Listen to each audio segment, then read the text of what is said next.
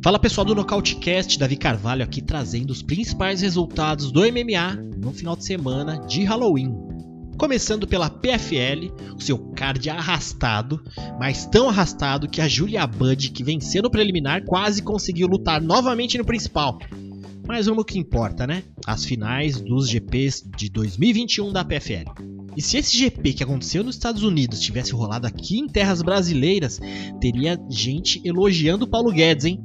Pois enfim o nosso PIB teria ao menos crescido um pouquinho. Pois vou te falar, os brasileiros fizeram lindo. Começou com Rausch Manfield, né, que fez uma excelente campanha na categoria dos leves, batendo Joilton Peregrino, Anthony Pettis, Clay Collard e na final venceu Loic Radzabov, na decisão unânime dos juízes. Na luta seguinte tivemos o ex-UFC Cara de Sapato, que entrou na segunda etapa do GP dos meio pesados e venceu Tom Lawler, Emiliano Sordi e na final precisou de menos de 4 minutos para finalizar em um mata-leão Martin Hamlet. Na terceira final da noite, o russo, que continua invicto, Movlid Kaibulaev, bateu Lazar.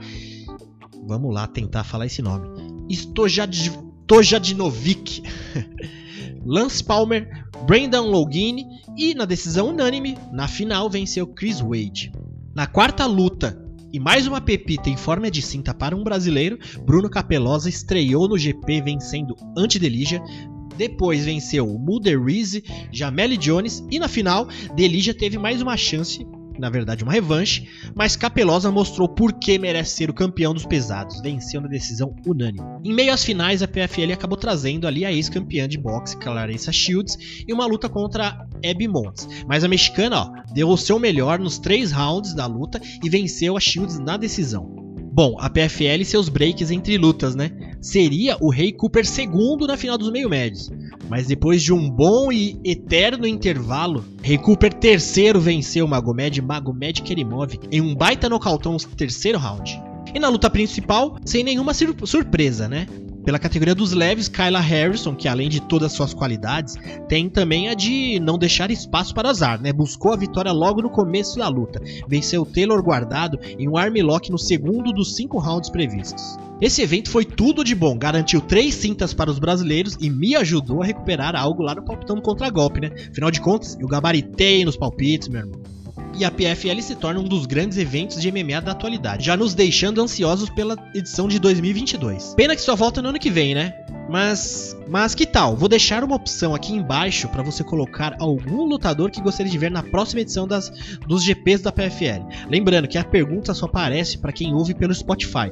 Se você tiver em outro agregador, vai lá no nosso Instagram e mande uma DM lá deixando a sua resposta. E para encerrar o final de semana dourado no MMA, aconteceu o grande UFC 267. Um card só com lutadores extremamente técnicos e de alto nível. O evento que vale uma nota 8,5 entregou ótimas lutas, desde a primeira do card preliminar entre o Lambekov, que mesmo vencendo Alan Puroso, o brasileiro demonstrou um ótimo nível que deixou um gostinho de querer ver mais ele nos próximos eventos. Hein?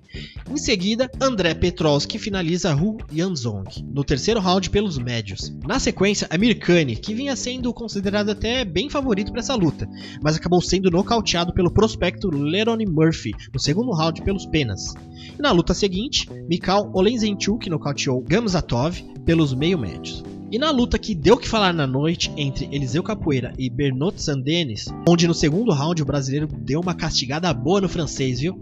Muita gente falou até em 10 a 7 e vários reclamaram do árbitro que não interrompeu a luta.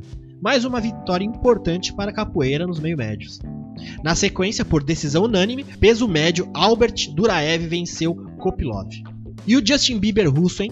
Zubaira Tukugov venceu na decisão o brasileiro Carcassinha nos penas. E encabeçando o preliminar, Amanda Ribas venceu, por ter mais contundência e cardio, a outra brasileira Virna Jandiroba. A vitória de que Ribas precisava nos palhos para tentar segurar o seu décimo lugar ali no ranking. Começando o principal, tivemos Magomed Ankalaev venceu Volkan Osdemir na decisão unânime. E considerando agora essa derrota de Osdemir, podemos até somar um ranking dos lutadores aí com um implante capilar, né? E o recorde atual é 0-2. Já Ankalaev começa a assustar o pessoal do número 6 para cima no ranking dos meio pesados. Em um dos grandes destaques da noite foi dele, Kamzat Shimaev, que finalizou Li Jigliang mais fácil do que beber água. O lutador que nasceu na Rússia, mas representa a Suécia, com apenas 27 anos já é um dos maiores prospectos a ser campeão da categoria dos meio médios UFC. E entre os pesadões, Volkov venceu Marcin Tibura na decisão unânime. Outro grande nome assustando o alto ranking dos leves foi Islam Makachev, que finalizou Dan Hooker no primeiro round depois de um breve bate-papo ali no meio da luta com seu corner Khabib Nurmagomedov.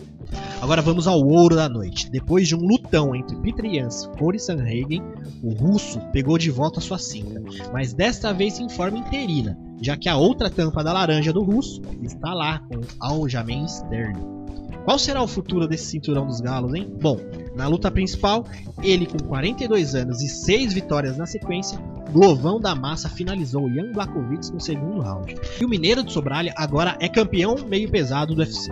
Parabéns, Glovão! Além de um baita campeão, presenteio você ouvinte aí do Nocautecast a mensagem final do Glover pós-luta. É uma felicidade muito grande. Eu tô é, não tenho palavras para descrever. Acho que a ficha ainda não caiu, para dizer verdade. Na hora que eu levantei o braço ali, eu só falei assim: eu sou campeão mundial. Eu sou campeão mundial. E, cara, eu tô olhando ele aqui que é bom demais. Falei com ele que a história, que eu fui entrevistado por ele em 2004.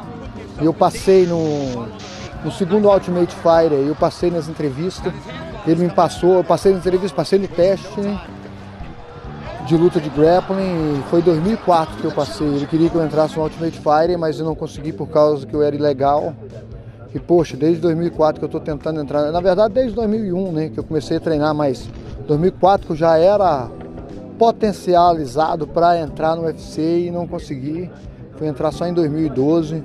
Uma história muito longa, uma história de muita persistência, mas valeu a pena. É, o Rock Balboa é uma inspiração, um filme de inspiração para muitos, é um, não só de inspiração de lutador, uma inspiração para a vida, como que a vida é. A vida é altos e baixos, a vida é isso aí, o negócio é. A gente nunca é tarde para realizar os sonhos. E a minha história é assim, a minha carreira é assim, é uma carreira não só para lutador, eu quero ser exemplo, mas para toda. para uma vida inteira de qualquer pessoa que está passando por dificuldade, passa por dificuldade, você consegue dar a volta por cima e é só nunca desistir, sempre acreditar. Vi que ele lá ia bater antes de eu pegar o mata-leão com força e eu peguei ali. Ah, eu levantei primeiro assim, comemorando, e depois que caiu a ficha que eu, eu comecei a falar que eu era campeão mundial. Só como campeão é curtir o momento, ser sempre positivo, ser sempre agradecido e humilde Sempre, nunca vou perder a humildade. Ser sempre do mesmo jeito com todas as pessoas e continuar passando isso para frente, passar isso para os meus alunos, passar isso para as pessoas que que está à minha volta, passar essa motivação para eles. É muito agradecido pela a torcida de todos, as mensagens. A minha vida é uma vida de que como é que fala, que summariza né, a, a, a vida do brasileiro ali e mostra a vida do brasileiro, que é uma vida difícil, que a, a vida, a carreira que eu falo, né? Minha carreira foi uma carreira assim, tão difícil e tantas pedras no caminho, mas eu consegui quebrar todos os obstáculos e estamos aqui no topo do mundo hoje.